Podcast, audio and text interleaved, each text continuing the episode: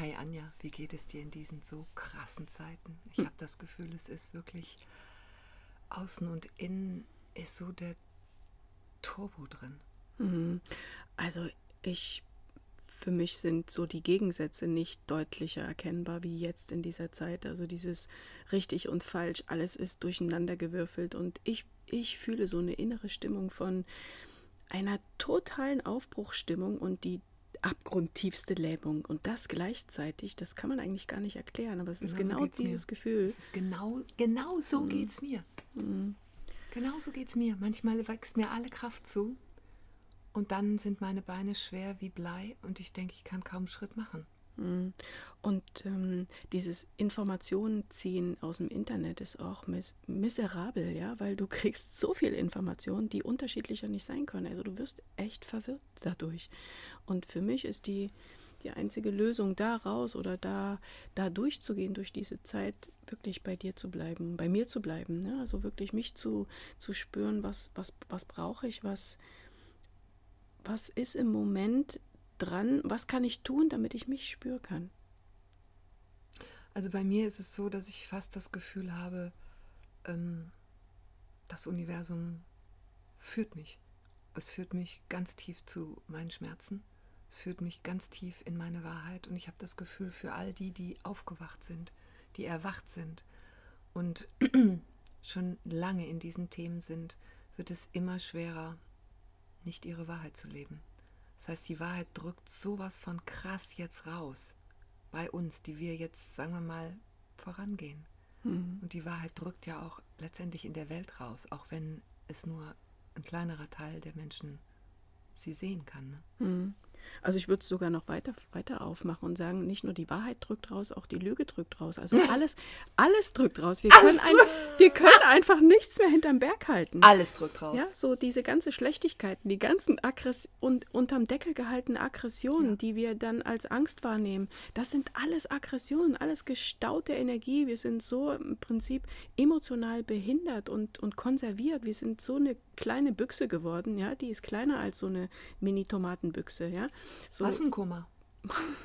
Massenkoma. Und ich, ich glaube, es ist so, die Wahrheit wird dann sichtbar, wenn die Lüge entlarvt ist. Und um die Wahrheit wirklich zu sehen oder sehen zu können, musst du erstmal die Lüge erkennen. Und da hilft uns ja im Moment das Außen total. Ja, ja, wobei ähm, das sollte nur der, ich sag mal, die, die Klingel sein, ja, weil das, die eigentliche Arbeit ist ja nicht im Außen, ja, so dass alle die Menschen, die ähm, unterwegs sind und die Welt retten wollen, das funktioniert jetzt nicht mehr. Die müssen bei sich selber anfangen. Und da gibt es ja so, so viele. Ich habe so viele Kollegen, die haben ein nicht, ein kein, also haben kein höheres Ziel, wie die Welt zu retten und die Welt zu einer besseren Welt zu machen. Und das kann aber nicht funktionieren. Ja, natürlich braucht es auch die Menschen, die, die, die auf die Straße gehen und sagen, nein, stopp, so geht's nicht. Ja, die braucht es auch. Aber gerade die Sensiblen, die das nicht machen, die da nicht hingehen ähm, und in ihren, in ihren Praxen vor sich hinarbeiten und, und dennoch die Welt retten wollen, aber nicht bei sich selber anfangen, das geht jetzt nicht mehr. Und selbst die, die auf die Straße gehen, müssen auch die innere Arbeit machen. Also wir können ja beides. Wir können ja auf die Straße gehen und innere Arbeit machen. Also ich glaube, ohne, also sagen wir mal so, ich glaube, es ist gar keine Entscheidung mehr, ob wir, ob wir ähm, mit inneren Themen, ob die hochdrücken, die rücken einfach hoch. Wir haben nur noch die Entscheidung, laufen wir weg oder packen wir sie bei den Hörnern und gucken es uns an. Und fühlen was. Mm, ja, ja. Und nicht mehr den anderen als Projektionsfläche zu benutzen. Das ist ja das, was in der Partnerschaft oft passiert, ne? dass wir anschulden Klassiker. und sagen, ey, du musst dich ändern oder du musst was drehen. Äh, ich bin fein, aber du hast, du hast einen an der Waffel, ja. Oder du musst irgendwie den nächsten Schritt machen, damit es weitergehen kann. Ich glaube, dass, dass wir wirklich zutiefst erkennen, wo hier diese ganzen Programme bei uns selber falsch, ähm, ja, falsch sind. Ich glaube, dass auch für Partnerschaften ähm, neue Paradigmen gelten müssen. Und zwar, dass jeder wirklich sich auf die Suche macht nach seiner eigenen Wahrheit und man sich dann nackt miteinander auf allen Ebenen wirklich sich zeigt und keiner mehr reinschlägt, wenn man über seine Schwächen, seine Dämonen, seinen Schatten spricht, sondern jeder den anderen fühlen und verstehen kann, weil er ja seine eigenen Dämonen auch sieht und seinen eigenen Schatten.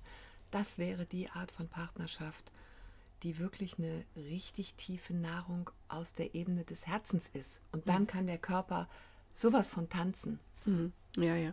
Also da sprichst du was Wichtiges an, weil ähm, in der Wirtschaft ist es im Moment gerade schwer umsetzbar, aber eben genau wieder bei uns selber anzufangen. Und die Partnerschaft ist hervorragend dafür geeignet, um sich wirklich zu selber kennenzulernen, um zu sehen, wo stehe ich, ja? Weil daran kannst du es ablesen. Hast du noch Körperlichkeit mit deinem Partner?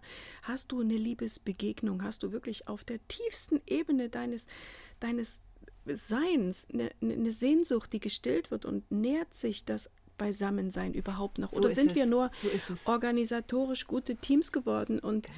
und, und wuppen unseren Alltag, aber Begegnung findet nicht mehr statt? Und das ist, das braucht eine Neudefinition, so diese Begegnung. Genau. Und da bin ich total bei dir. Es braucht dieses dieses Nacktsein, weil wir die tiefe Sehnsucht haben wir ja alle. Wir wollen verbunden sein, aber wir sind es nicht mit uns genau. selbst. Und deswegen äh, haben wir nur so eine Gier, dass das ein andere, dass der andere, ne, es wurde ja auch immer früher gesagt, ist die, der andere ist die zweite bessere Hälfte oder macht das dann komplett. Nein, der andere ist eigentlich nur noch so ein Bonbon obendrauf. Du bist schon voll, du bist schon satt, du bist schon, du bist nicht mehr Mangel. Ja, und deswegen brauchen wir den anderen nicht, um glücklich zu sein. Das, das versteht stimmt, kaum jemand. Sagst. Das stimmt total, was du sagst. Ich habe die Erfahrung gemacht, weil viele spirituelle Lehrer und Coaches sagen, ja, wenn du mit dir in Liebe bist, dann reicht das, dann ähm, fluppt die Partnerschaft. Und ich muss sagen, meine Erfahrung ist nein. Ähm, wenn ich meinem Partner erzähle, ich bin so traurig, weil ich jetzt gerade so stark mein Kleinsein spüre, und mein Partner aber nicht auch den Prozess macht, dass er sein Kleinsein kennt und sein Kleinsein jemals gefühlt hat, dann wuppt er über so einen Satz, der für mich so schwer war, hochzuholen und überhaupt zu fühlen und dann auch noch auszusprechen. Und dann kommt die Antwort, ach du, hast du schon wieder diese Phase. Mhm. Ähm, das macht zu und das mhm. macht keine Nähe. Für mich müssen beide die völlige Bereitschaft haben, sich nackt zu machen mhm. und sich weich zu machen.